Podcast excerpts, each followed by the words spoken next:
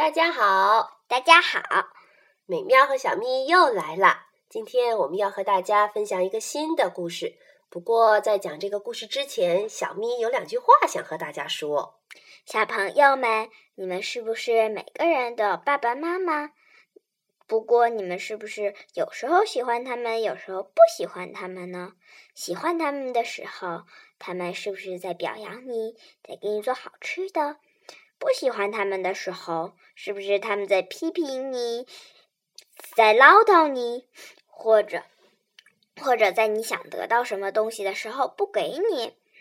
不过，不管你喜不喜欢他们，他们都很喜欢你们，每时每刻。小咪说的这段话可真暖心。好吧，让我们开始讲我们的故事吧。嗯，今天我们要讲的故事的名字叫《逃家小兔》。嗯，这是两位美国人写的和画的。写文章的人叫玛格丽特·怀兹·布朗，画画的人叫克雷门·赫德，是一位叫黄乃玉的人翻译的。好了，现在我们开始讲我们的故事吧。从前有一只小兔子。他很想要离家出走。有一天，他对妈妈说：“我要跑走啦！如果你跑走了，我就去追你，因为你是我的小宝贝呀。如果你来追我，我就要变成溪里的小鳟鱼，游得远远的。如果你变成溪里的小鳟鱼，我就变成捕鱼的人去抓你。啊！”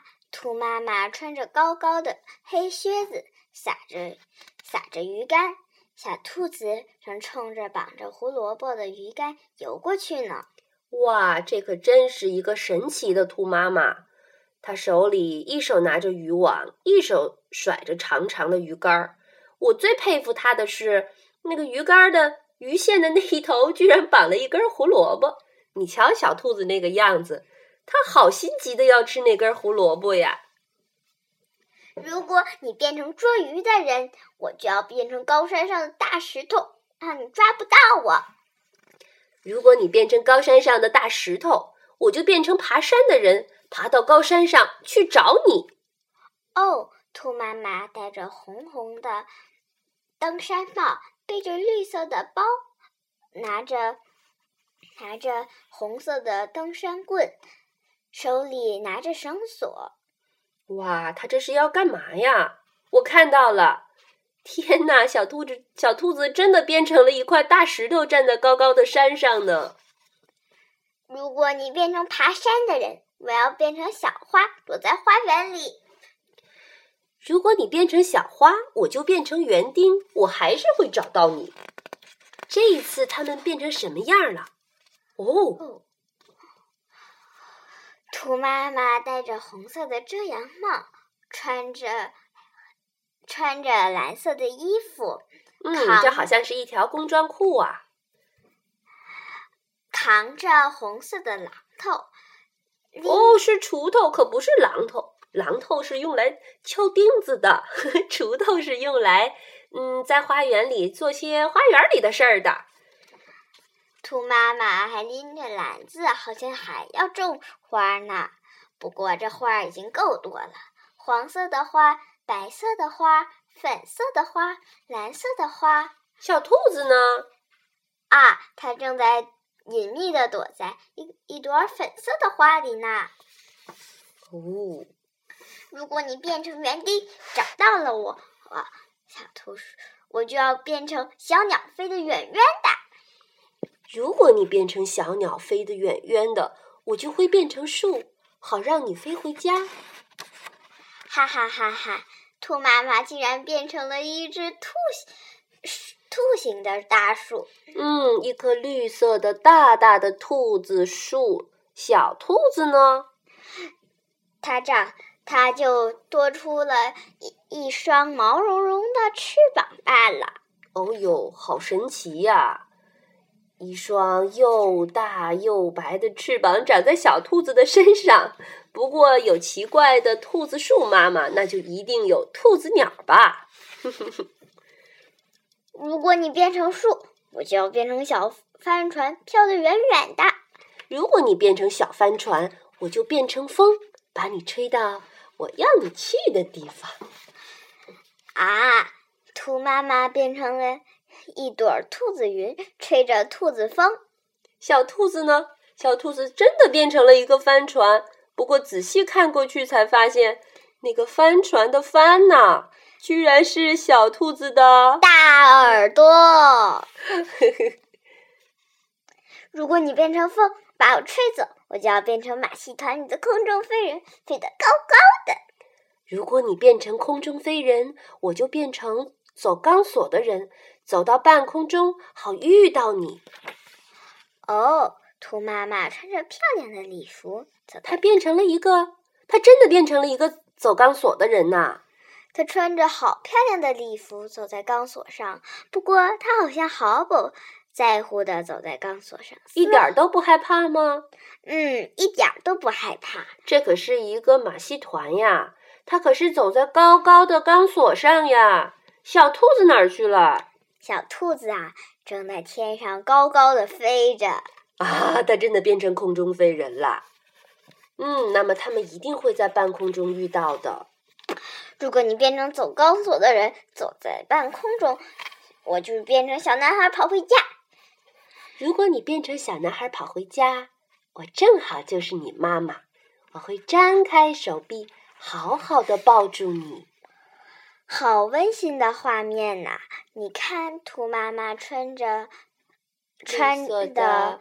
睡袍紧紧的抱着小兔子。嗯，小兔子这时候穿着一件蓝色的睡衣，暖暖和和的坐在妈妈的身上。这个房间里的气氛可真好啊！嗯，兔妈妈好像还在跟小兔子讲什么故事呢。嗯，红色的墙壁，然后还有燃着温暖的壁炉里的火。嗯。还有一盏台灯，放射着柔和的橙色的光，真舒服的场面呐！天哪，我不如待在这里当你的小宝贝吧。他就这么办了。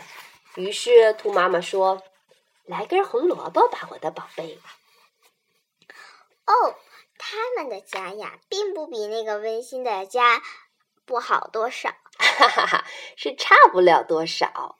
现在，兔妈妈和小兔在哪里呢？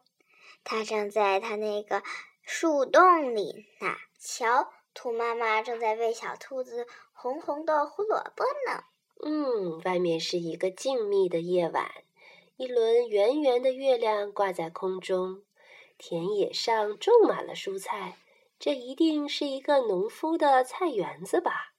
小兔子和它的妈妈在温暖的树洞里吃着胡萝卜，听着讲故事。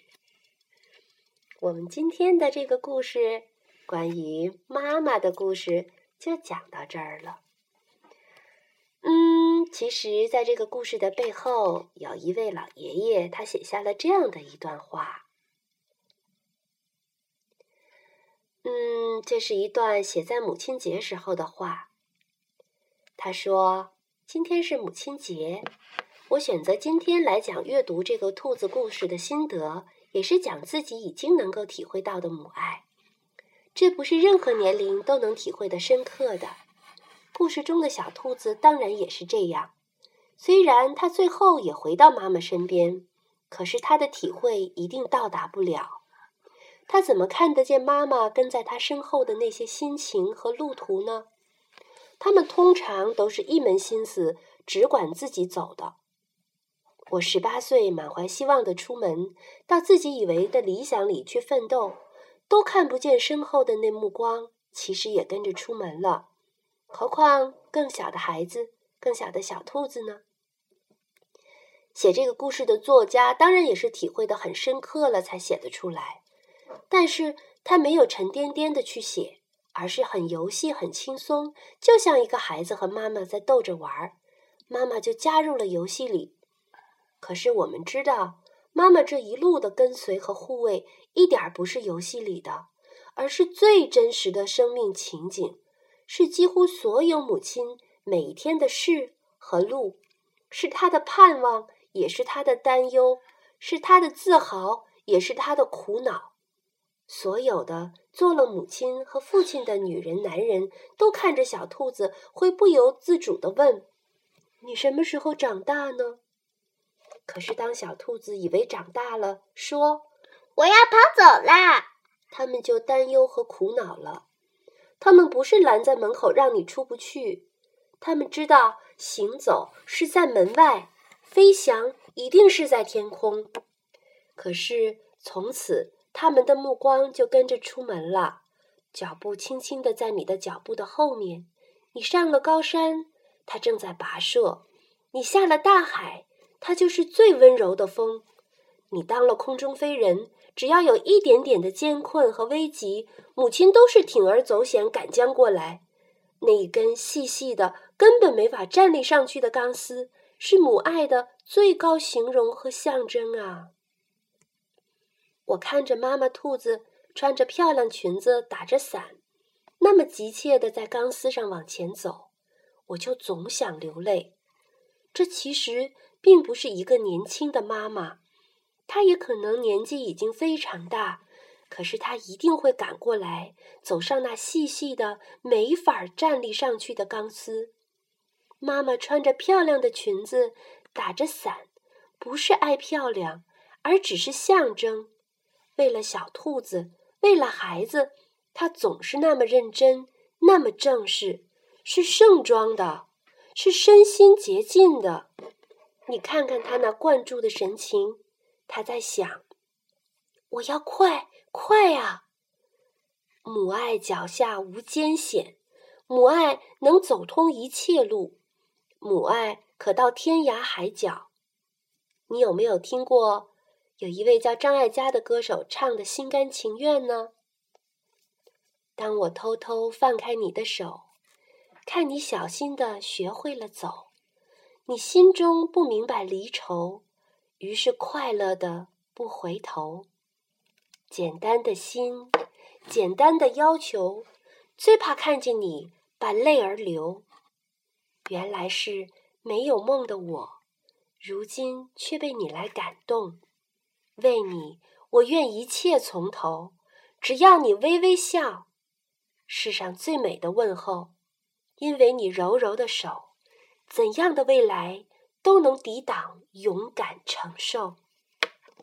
歌儿的最后一句是一个稚嫩的孩子的甜甜的喊：“妈妈，想你，爱你。”合上这本兔子故事的书，每一个人的心里都已经是自己的声音的甜甜的喊：“妈妈，想你，爱你。”母爱只要听见这一声喊，已经够了。这是上海师范大学中文系的老师梅子涵先生写的一篇文章。妈妈读起来很有感触。如果我们的每一个孩子都能够这样的理解我们，那么我们所付出的辛苦就都值得了，就都化成甜甜的爱了。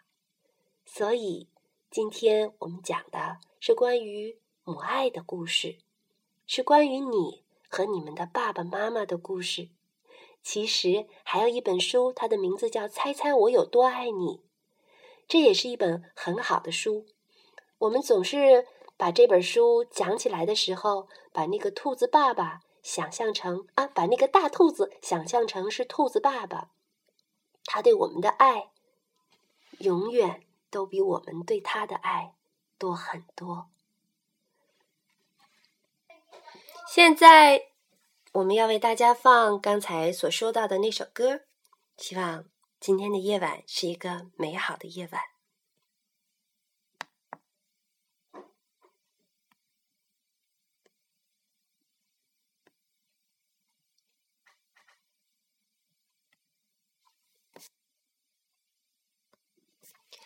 哎呀，这个技术看来美喵没有攻克它，所以很抱歉了。我不能给大家放这首歌曲，那么就请我们的爸爸妈妈们到网络上去寻找一下吧，一起和我们的孩子们听一听。再见，今天的节目就到这里了。